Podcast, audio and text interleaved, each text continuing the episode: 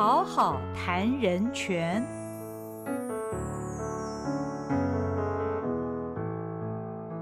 嗨，大家好，欢迎您来到《好好谈人权》节目，我是赵新平。今天我们要讨论的主题是戏剧与民众对话，请到现场的来宾是差事剧团负责人钟桥，钟老师你好。主持人好，各位听众朋友大家好。好，我先跟所有的听众简单的介绍一下老师啊。钟桥是诗人、作家，也是剧场工作者。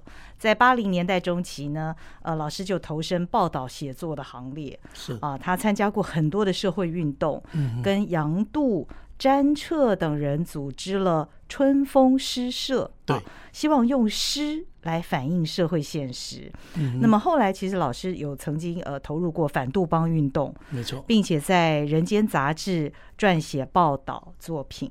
九零年代初呢，呃，老师广泛的接触菲律宾、印尼等地的民众剧场啊，所以他组成了差事剧团。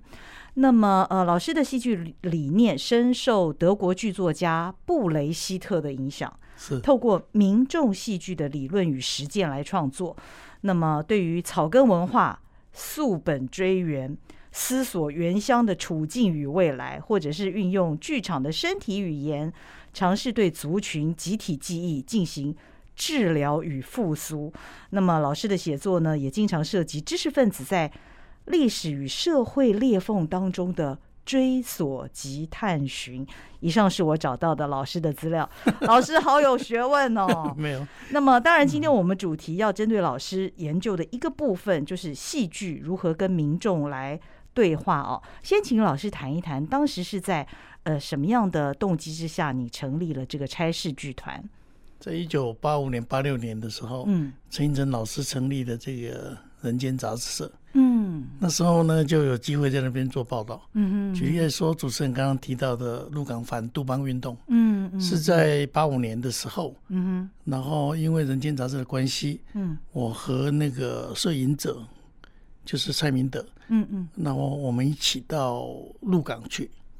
那在鹿港的那一个反杜邦运动里面，它在当时的社会下有很重要的意涵。嗯，其中有一个意涵就是对于跨国。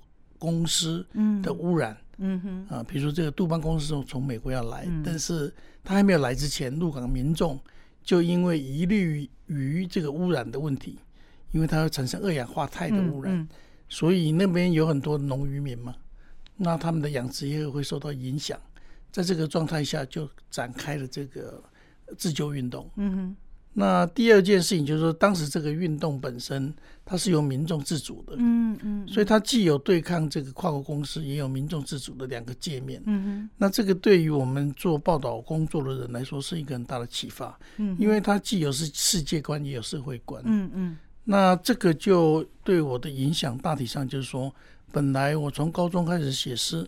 然后到了这个反杜邦的时候，我有人生有个转捩点。嗯嗯嗯，这个转捩点开始让我看到说，这个文学与社会的密切关联，我们怎么样去产生这种连带？嗯嗯。那现在回想起来，都已经是四十年前的事嘛。哦。嗯但是那是一个启蒙。那在这个启蒙底下，就受陈映真老师的影响和启蒙。然后在八八年的时候到八九年，《人间人间》杂志停刊，我在那边做了编辑一年。嗯。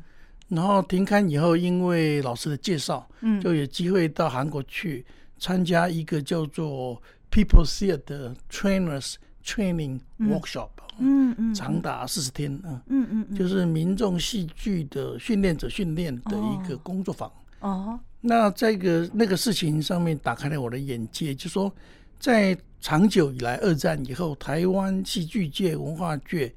诗界、文学界大体上都是受西方的现代主义的影响，一直到乡土文学论战以后，这个影响才有一个转折。嗯嗯，这个转折就是，我们应该要透过文学来关心我们脚底下的社会。嗯嗯。那这个在每一个这种所谓的资本主义发展的社会里面，它一定会有这个代价。那个这个代价通常就是有底层的人在承担这个代价。嗯，那人间杂志想要去报报道呈现就是底层人的声音。嗯嗯，那相同的那个民众戏剧也是一样。嗯嗯，那所以我在这一个参加这个 workshop 是在韩国发生，但是它是一个菲律宾。当时的一个民众戏剧的团体，叫做 Asian Council for People's Culture，嗯嗯，英英文简称 ACPC 啊。嗯哼。总而言之，它是一个菲律宾的一个民众戏剧团体，他们做了很多的亚洲的年代。那让我打开的一个视野是在于说，哦，原来我们在亚洲的邻国里面有这么草根的靠近民众的剧场，但是我们长久以来接受教育以来，像我这样子，高中毕业以后就进入了流行的所谓的外文系，然后读书的啊，这文学，呃，中人啊。当时的文青，我们想望的大概都是西方文学。嗯，我们想到的脑海中的大概就是 Shakespeare，我们想到的大概是诗就是 T.S. Eliot。嗯嗯嗯，呃，那些大家大家其实不是很看得懂的现代诗。嗯嗯。但是我们很少和中国的呃文学，中国三零年代以这样的，比如说艾青啊、鲁迅啊、巴金啊这些诗。啊，他们的作品产生连带，嗯，因为在当时是一个禁忌，嗯嗯，所以我们是读这些禁书底下偷偷的读，然后长大的，包括读陈映真老师的书也是禁书，嗯哼。好，那在这个前提底下，就第一次打开了说，哦，原来在邻国有这么样丰富的戏剧，那里面有什么特色呢？这个特色也就是说，啊，它它超越了我们一般想象的，好像是只有在殿堂。只有在学院里面演出的精致的戏剧，而是能够把剧场带到田野去，带到贫穷的地方去，带到农民工人啊这些都市穷人的生活地方去。所以我就在九零年代初期开始，非常频繁的，大约有十年的时间，常常进出菲律宾，然后去理解，他们怎么样展开这样子的一个。具有这种革命性意涵的戏剧，那这个具有革命性意涵的戏剧，就好像主持人刚刚一开始讲的，就对于说这个德国的这个剧作家 Bertolt Brecht，嗯嗯嗯，布莱希特，他的重要性在于，他大概在于说，呃，我们长久以来研究西方戏剧人，大概都会知道说，亚里士多德有一个系统，就是说。他希望就是让我们坐在观众席上接受悲剧的洗礼，然后我们内心会有所警惕啊。英雄都会有悲剧，更何况像我们这么平凡的人啊。那那那个是当然是希腊雅典城邦里面的一个警惕了啊。那总而言之呢，就是布莱希特就是希望打破戏剧和观众的关系哦，就是让观众能观众席里面站起来啊。他在纳粹的时代哦，特别是他当然是风声鹤唳底下。他在做那个他的呃，我们称之为叫做陌生化剧场，嗯，陌生化效果，台湾翻译做这一个疏离效果的剧场，哦，就是观众能够看到舞台上演出的事情，原来这个舞台上人不断的直接面对我们，像我们讲说战争有多残酷，你知道吗？哦，不只是像我们现在演的那样，我们刚刚演的搞不好只不过是一个插曲而已。但是我直接告诉你哦，直接跟民众对话。对，你知道他除了那他戏里面的台词之外，对他希望你跳出来，他戏里面的，因为戏剧是一种呃幻象嘛，啊，不是幻象啦，就是戏剧是一个虚构的一个那个场景故事嘛，那是有必要的。对，但是如果这个人他会跳出来和你讲哦，说啊，你要注意哦，我们刚刚演的事情，嗯，不只是发生在以前，嗯，搞不好你。未来你也会面对到战争的危险，你愿意吗？你真的要去当兵吗？那观众可以跟演员对话吗？现在有发展一种叫做论坛戏剧，是到后来会有的。但是在布莱希特的阶段，他就是要你从观众席站起来。哦哦。当你走出剧院的时候，你会去参与当时的很多的反纳粹啊，嗯嗯嗯，或是街头的这一些啊社会改革的事情。他的戏剧启发了观众，对他的目的在这里，嗯，就是他不希望观众只是坐在那边看沉浸，嗯嗯，只是被舞台上影响。OK，他希望舞台上的人和观众有一种对话的视线。哦，所以这个就是民众戏剧的源头。然后我们就看到了说，在菲律宾的很多的田野的经验里面，他们恰好是透过这样的一套方式。那他们在很多穷人的地方，当然菲律宾的处境跟台湾不一样，就是说他有很多的文盲。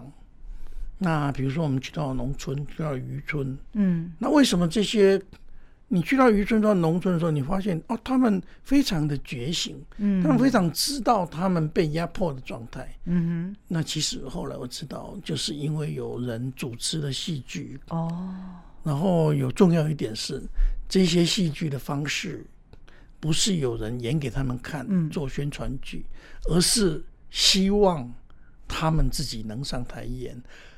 OK，这里面就来到了一个重点，就是我们讲民众戏剧的时候，我们比较不会去觉得 theater for the people，嗯，会比 theater of the people 还重要，嗯嗯嗯，就是民众自己演，民众应该有的剧场，哦，然后演员演给民众看也可以，嗯，但是这两种机制都会存在于后来。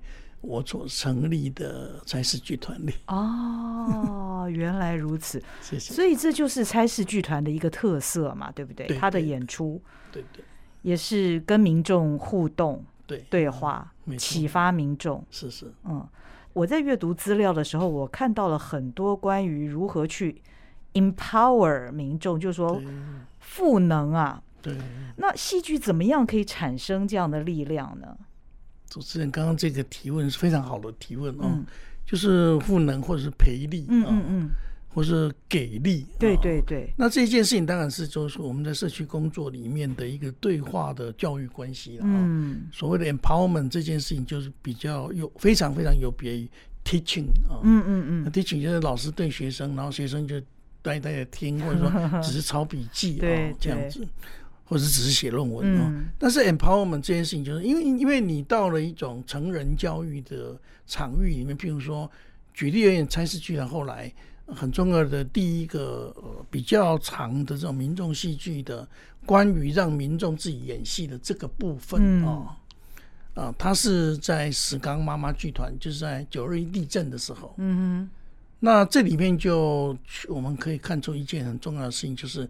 三世剧团有两个翅膀，嗯，有一个翅膀就是我们每年年度都会演出，大概是我们的剧团自己做的一种比较有一种戏剧性安排的艺术性安排的剧本安排的，譬如说我自己写过 差不多有三四个剧本哦，然后有另一种戏剧，就是说当你面对民众的时候。因为它的重要目的，就如主持人刚刚讲，就是我们主要是要让受灾的农民们，他们能登场。嗯，所以我们如果带剧本去给给他们演，那是不恰当的。嗯嗯，我们应该透过工作方的方式，和他们一起生活，和他们一起上课，和他们一起开发肢体，让他们的表达有信心。嗯，让他们可以去讲。他们在九二一地震所遭遇的经验哦，这个就是我们在石冈妈妈剧团在九二一地震发生的隔年，我们就在那边做啊。然后我们第一个阶段是半年时间，嗯，然后他们就在他们的社区里面表演。那他们受到非常大的启发的原因，就说他们本来是想说啊，那时候。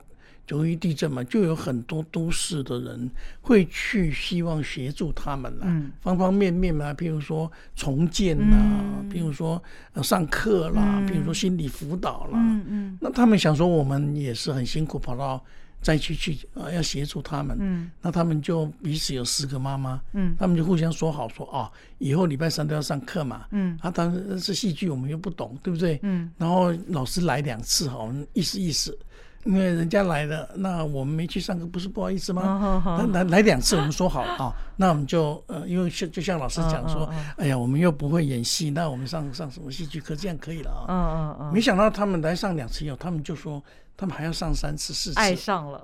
对对对对，因为他们发现说，哦，原来我们上这个课，呃，不是在做演员训训练。嗯。而是在做你刚刚所讲的，就是说疗愈啊，嗯，或者说哦这一种 empowerment 呢，啊，啊，这个这个这个方式和和演员训练不一样的地方，演员训练有很多的技巧，嗯，我们呃怎么样呃在舞台上表现我们的身体，表现我们的视线，嗯，表现我们的口条啊，这个都是专业演员要接受的基本训练。但是对于一般民众而言，其实最重要的是他有没有信心站在哪里，嗯，他想不想和他一起工作的人达成良善的互动关系，嗯嗯嗯，因为戏剧最能促进互相有学习的地方，嗯，就在于说我愿意和你一起登台，然后我们愿愿意一起去。诉说我们内心曾经的伤痛，嗯，因为那有可能会变成第二次伤害。的确，如果你在法庭里面，对，如果你在法庭里面，你要一个受到性骚扰或伤害的女性，她去讲她的经历，然后你向她讲说：“哦，你不讲你这个经历，我就不能判刑。”嗯，那这一个当事人他被压迫是二层。嗯第二层的呃受压迫嘛，嗯，对不对？这是一定的。嗯，但是如果我们把它换到一个戏剧的场域里面，然后这件事情它就不是在法庭，嗯那个空间就变成了他们相互学习，他们愿意共同的面对他们内在的创伤。嗯嗯嗯。所以在那个半年以后，他们在社区演出，当然妈妈他们其实都和我一般年纪，甚至。有一位刘妈妈，现在已经八十几岁了，嗯，然后他们当然就，啊，有很多的感动，然后也感动了很多到那个小小的石冈的灾区去看戏的少数的人，嗯，然后接下来他们就不让我们走了，真的是非常令人感动，对对对，然后我们就有一个团员就留在那里陪伴他们啊，一直到现在啊，哦，然后已经二十几年。所以他们去年二十一周年哈，你看啊，一个社区的剧场，这么十个妈妈啊，嗯嗯嗯，然后他们可以持续二十二年，只有今今年加二十二年，他们可以从妈妈剧团演变到他们现在称之他们这是阿妈剧团，因为他们现在要来排练的时候，他要带孙子来、孙女来，嗯，有蛮多位和我一般年纪啦，就已经六十几岁了，嗯。当我们相遇的时候，我们都还是十几岁，充满着很多的呃经历。他们也都会讲着他们怎么样在农村里面，每天就是白天要种梨子，嗯，水梨、高阶梨啊。晚上就要陪老公看电视，嗯，然后老公后来发现说啊，你们怎么每天礼拜三都没有陪我看电视？原来他们自己去学习了，他们学习的就是戏剧。那这个大概就是我们用比较生动活泼的方式来谈这个关于民众戏剧的，关于 empowerment 的，关于民众本身发动的剧场的。还有另外一部分，当然就是我们的专业演出了。嗯，的历程大概是这样。所以差事剧团，我看过他们一篇文章，应该是老师写的，就是说你有两两个翅膀啊，一个当然就是一般啊专业的戏剧的演出，另外一个就是民众剧场。哇，我觉得这个非常有意义，而且刚透过老师讲的这个例子，居然能够持续二十几年，所以这件事情它不只是让在地的居民感动，而且相信是有非常深的共鸣。所以才会持续这二十多年的时间。那因为今天我们节目主题谈的是人权嘛，那人权这个议题听起来总是硬邦邦的。它如何跟戏剧之间产生什么样的关联，或者说像是民众剧场这样的一个形式，可以怎么样发动，让民众对人权这个议题更有自觉呢？我举一个例子哈，就是说，哦，在这个。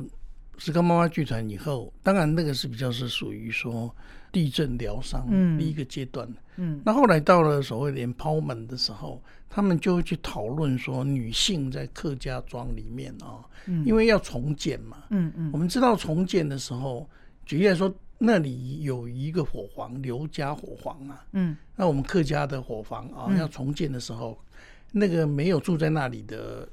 其实以前大概有百来位都有印章盖，它才能重建嘛。哦，那那时候我们有一个跨界基金会，就去协助他们重建。那政府也愿意拨出三千六百万来，嗯，去重建他们那个旧火房。嗯嗯。但是重建那个旧火房的时候，要一百来位来盖章。嗯，但是有很多的人他已经离开了，比如他搬去美国，搬来台北了。嗯，那他们的想象就是说重建那个干嘛？嗯嗯嗯，那个不值钱。嗯，那你要不就分我吧。嗯要不就重盖大楼，然后我有一个收入。嗯，要不就是说有人有另一种纷争，就是说，呃，我以前在这边的时候，应该不只是这些平数吧？怎么我现在分到这么少平数？类似这样。嗯嗯。好，那这些事情就是你没有所有人盖章的时候，你这个重建就有困难。嗯。那这个事情怎么解决呢？它的很有意思的地方，就是来自于说你刚刚的这个题目，就是说这个戏剧怎么样和这个妇女他们在客家社会嗯。里面的人权产生关联。嗯。因为他们在知道。这件事的同时，嗯，的时候，他们是在大树下帮这些争论不休的他们村庄里面的男人啊，嗯，倒茶哦，或是他的先生也在内啊，嗯嗯，反正这些男人都很不合作嘛，嗯，或是充满纷争嘛，嗯，然后他们就来到戏剧的场合里面，他们就开始讲这个故事，嗯，他说他们在倒茶的时候啊。或者是倒茶了以后啊，嗯，他们女性都会讲，如果是我们女性的话，我们早就处理了，哪有那么不合作的？哦，女性 其实比较愿意对话啊，嗯嗯，或是女性比较对土地、对下一代的爱是比较深的，嗯。好，在这个前提底下，我们就说，那我们就来做一个这样的戏剧吧，嗯。但是我们做这样的戏剧哈，我们要做一种论坛的方式。哦。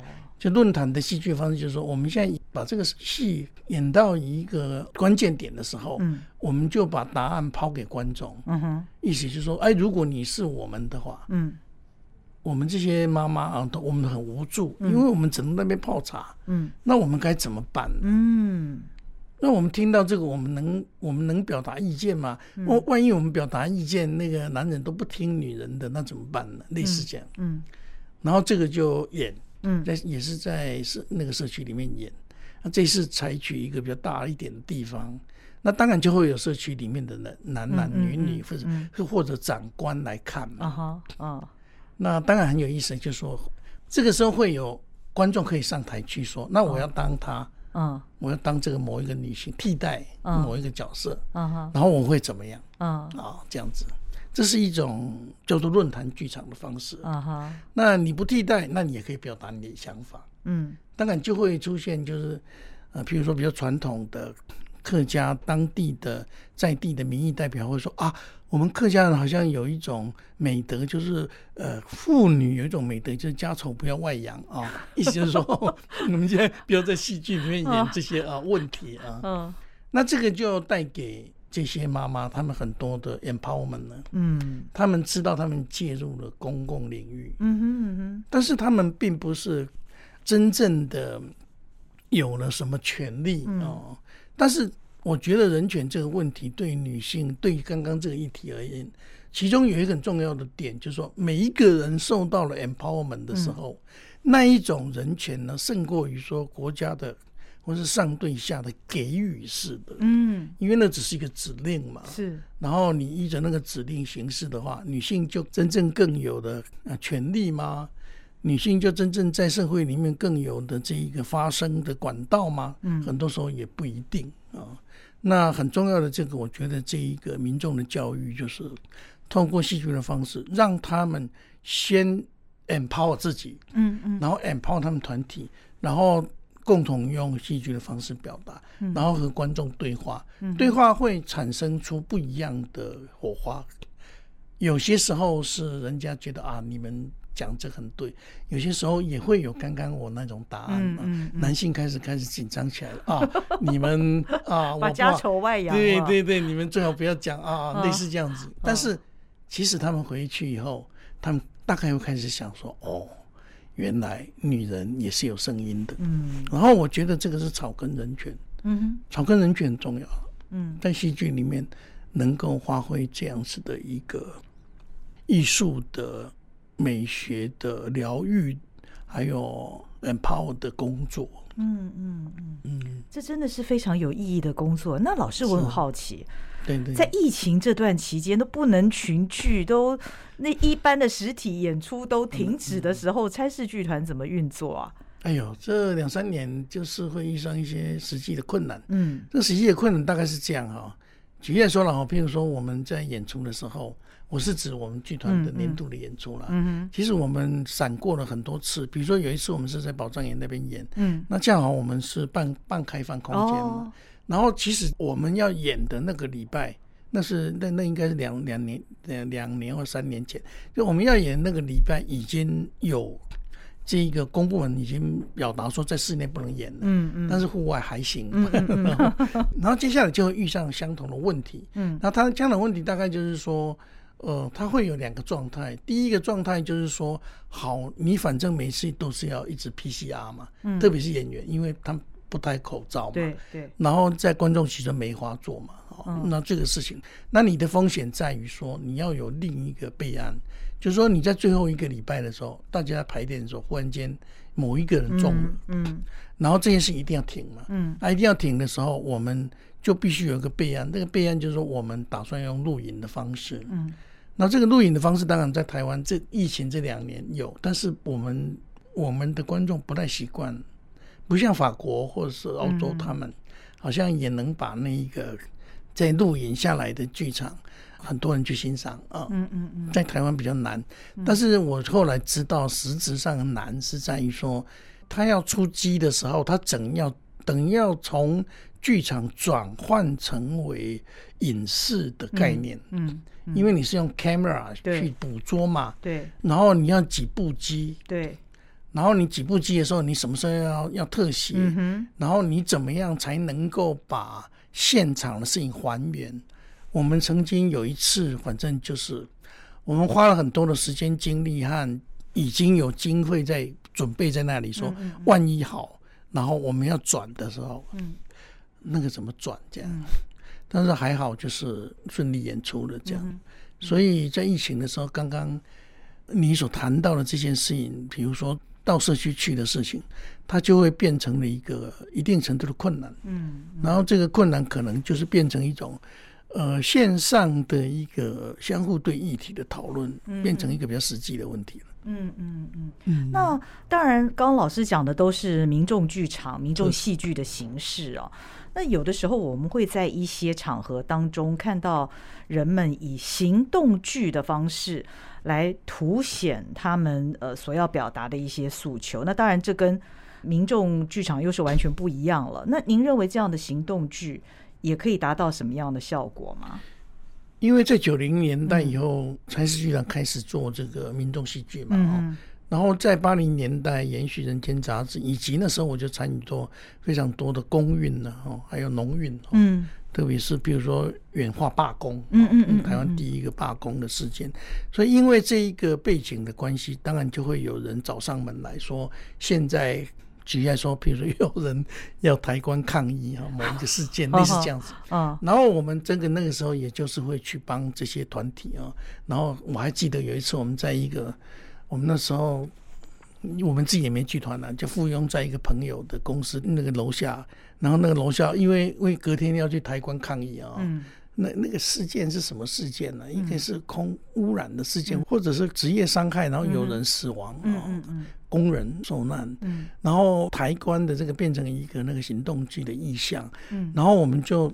把棺材就钉一钉，钉好了以后，砌一砌，砌到一半，放在人家的那个大楼的下面嘛。哇，这隔天就早上醒来，人家大楼就开始来抗议，什么你们的这个我们的 这个这个楼梯的 皱眉头啊，吓坏了。对对，吓坏了。啊，我讲这个话的意思，当然就说，呃，我觉得第一件事就是我们在九零年代的时候。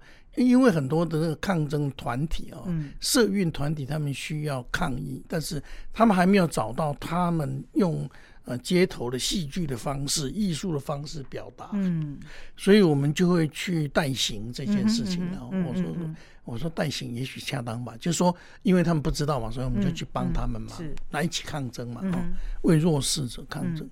但是后来发现这件事情有一些些在形式上转变。嗯，那形式上转变就是说。后来有一些状态会转成为说，哦，原来这样子比较能够吸引 camera 镜头啊，因为大家都想要，确实要有画面。对，然后 因为才大概到九零年代，台湾进入了一个。文字没落，画面兴起的年代嘛，对不对？嗯。然后后来就是虚拟世界了，嗯照片也不重要了啊。那总而言之，就是一个画画面的一个一个一个世界。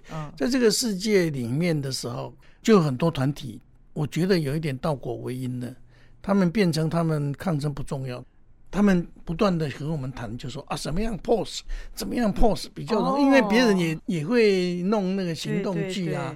那我们和他们另一个团体，我们比较炫的话，人家才会把我们放出来。哦，那我就告诉他们说啊，我我有两件决定了啊。第一件决定就是说，首先我觉得行动剧的意义哈，在这个地方上的时候，它就失去了。嗯嗯，因为它既失去了。抗议的意意义，它也失去了美学的意义啊。然后第二件事情，我就开始去想说啊，如果将来要做这个事的话，其实你们自己应该去做，嗯，对不对？因为自己发动的，对。然后你们自己去做的时候，你们就负起全责嘛。对。会不会有人有一天来和你讲说啊，你只想要抢版面是吧？嗯，对不对？一定会有的，我相信吧。对。但是总而言之，我就做了这两个决定。嗯哼。所以我觉得行动剧这件事情在早期的时候，它是一个比较有行动力的，嗯，然后它也是经过一个街头戏剧的这一个思考的，嗯。就我举例来说，两千零三年的时候，那个美国入侵伊拉克的时候，我们去到 A I T 的仁爱路的门门门口抗争哦。哦，那时候信义路，信义路。信义路对，然后那时候抗争，我们就是说，在这样剧团就是说。呃，我我举这个例子的重要原因在于说，行动剧人要把戏剧当做是一个真实的状态，嗯，因为搞到后来，像我刚刚前面讲的那个例子，它就是已经把它变成了一个不真实状态，而是只是想要抢版面嘛，啊，对。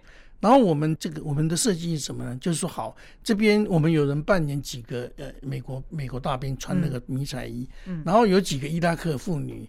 因为 A I T 它不让我们靠近他们嘛，它只让你在对接嘛，对不对？因因因你看，你好像以前在联合报是吧？呃，我我在电视台，因为我跑过外交，我我知道，对啊，把你限制在那个国小呢。嗯，好，那我们就说啊，那我们来搞一个策略，就是这些妇女哈，她们都要丢气球，嗯，然后丢气球丢这些美军嘛，嗯，那这些美军就往那个仁爱路跑嘛，嗯嗯，然后那时候警察一定要把路封起来嘛，对不对？对，万一发生危险怎么办？对不对？然后那个是气球啊，又又就怎么样，对不对？但是这个士兵就会跑嘛。士兵会跑的时候呢，这个是发生了一件事情，就是我们其中有一个演员呢，就是士兵在跑的时候啊，那个警察一定吹哨子了。嗯，然后就有一个警官，他就过来勒他脖子，脖子哦，因为他想要阻止他。哦哦，然后我们这一个演员他说了一句话，嗯，他说我是。美军呢？嗯，你们不是要保护我进去 A I T 吗？现在这些伊拉克的民众都在丢我们这个，那不当然不会讲气球，对不对？对。然后不是吗？嗯。那你怎么勒我呢？他就从他的袋子里面拿出了一个水枪。嗯嗯嗯。但是水枪他没有像我们讲说里面有那个红色的彩纸。哦。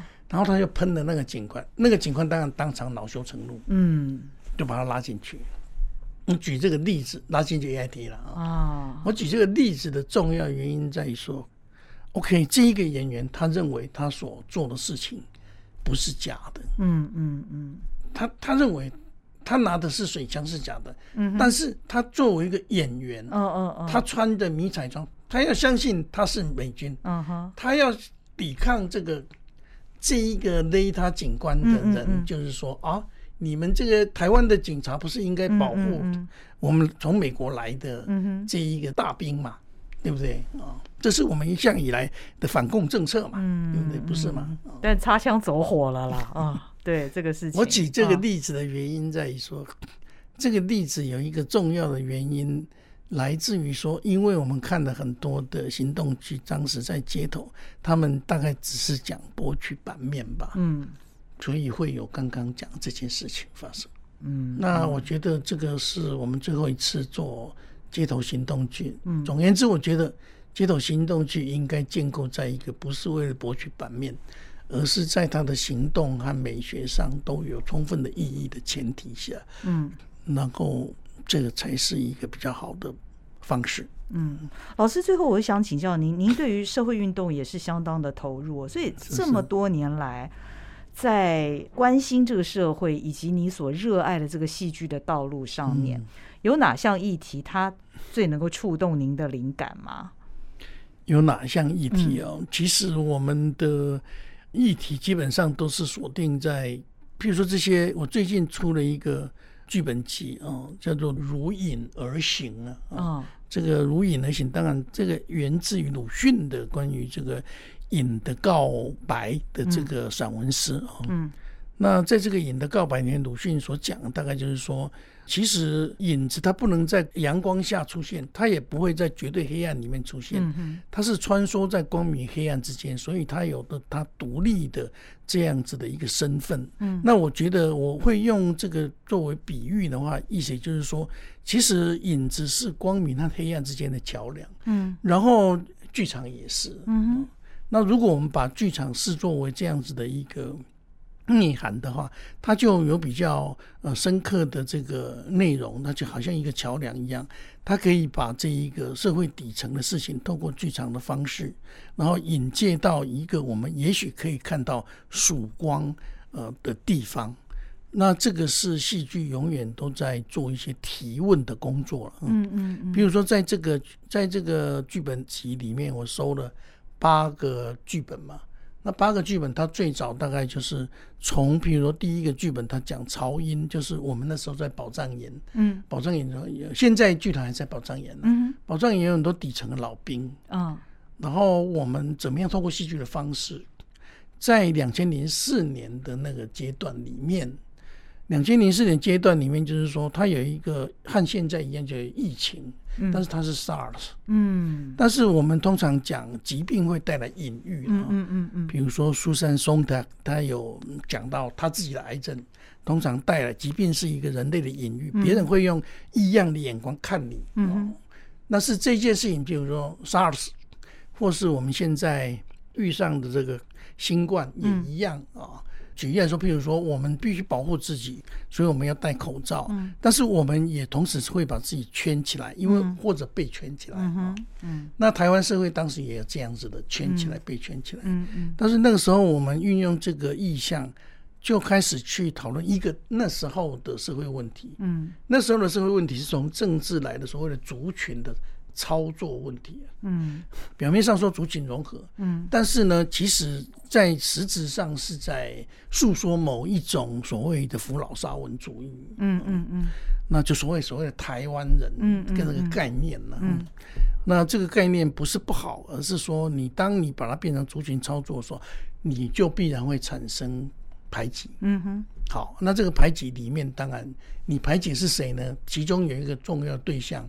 当然就是排挤这些外省人，嗯，特别是底层的外省人，嗯嗯，因为你要去排挤有钱的外省人也很难哦。对，好，那但是你这些老兵，那你他们就变成了说啊，他们又没钱，他们他们又是住在底层，那他们又住在本来要被拆的违建里，嗯，那个是因为本来已经拆了，但是龙应台去把它硬挡下来。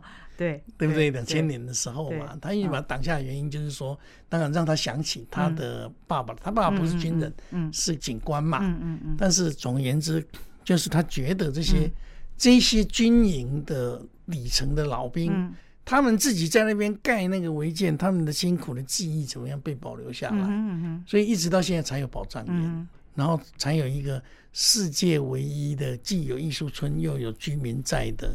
一个历史的聚落，嗯嗯，然后我们就在那时候就在演这个戏了。然后我举这个曹英这个作为一个主题的原因，也就是说，譬如说 SARS 它带来疾病的隐喻，嗯哼，这个隐喻呢，让我们带进了一个族群的这种呃封锁底下的排挤。嗯，其实这个在欧洲的难民潮的时候，我们看到了一个非常好例子是梅克尔，嗯，他让难民进来。当然，这个造成了他没办法当选，OK，但是他愿意去面对承担，嗯，比如说西方对于这些难民，对于这些呃所谓第三世界国家，他们应该抱着什么样的态度？嗯，即便你接纳他们很难，但是过去你的殖民的手段也曾经让这些被殖民的国家备受这个苦难嘛，嗯，但是这样想这个事，所以他的执政充满着反省性。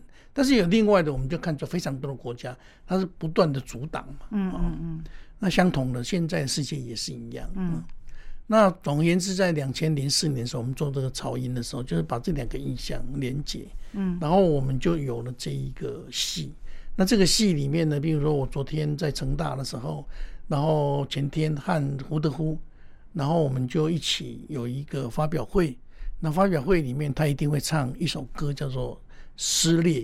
嗯，《撕裂》就是我这个潮音里面的一个主题曲。哦，那那时候我会怎么讲撕裂呢？就是说我讲这个撕裂，我吧撕裂我这一个孤独的灵魂。嗯，这个是在讲那时候我们在保障营的时候，看到很多孤独老兵啊，他门口插着一个中华民国国旗啊，然后他穿个内裤，夏天嘛。看着我们在那边演戏啊，那个、那个、那个、那个宝藏演员一个这样子啊，在半山腰上，在半山腰上，他就和我们挥打挥国旗。嗯，哎呀，这个钟老师啊，你们继续演啊，我在这里面给你们加油。我说，哎，吴北北啊，你下来看吧。哎呦，不行啊，这个还爬山、爬坡、爬山，啊，类似这样子。那那个记忆非常的深刻，然后也会听他去讲。他回到大陆去以后，他哥哥是解放军，他是国军，然后他们怎么样和解？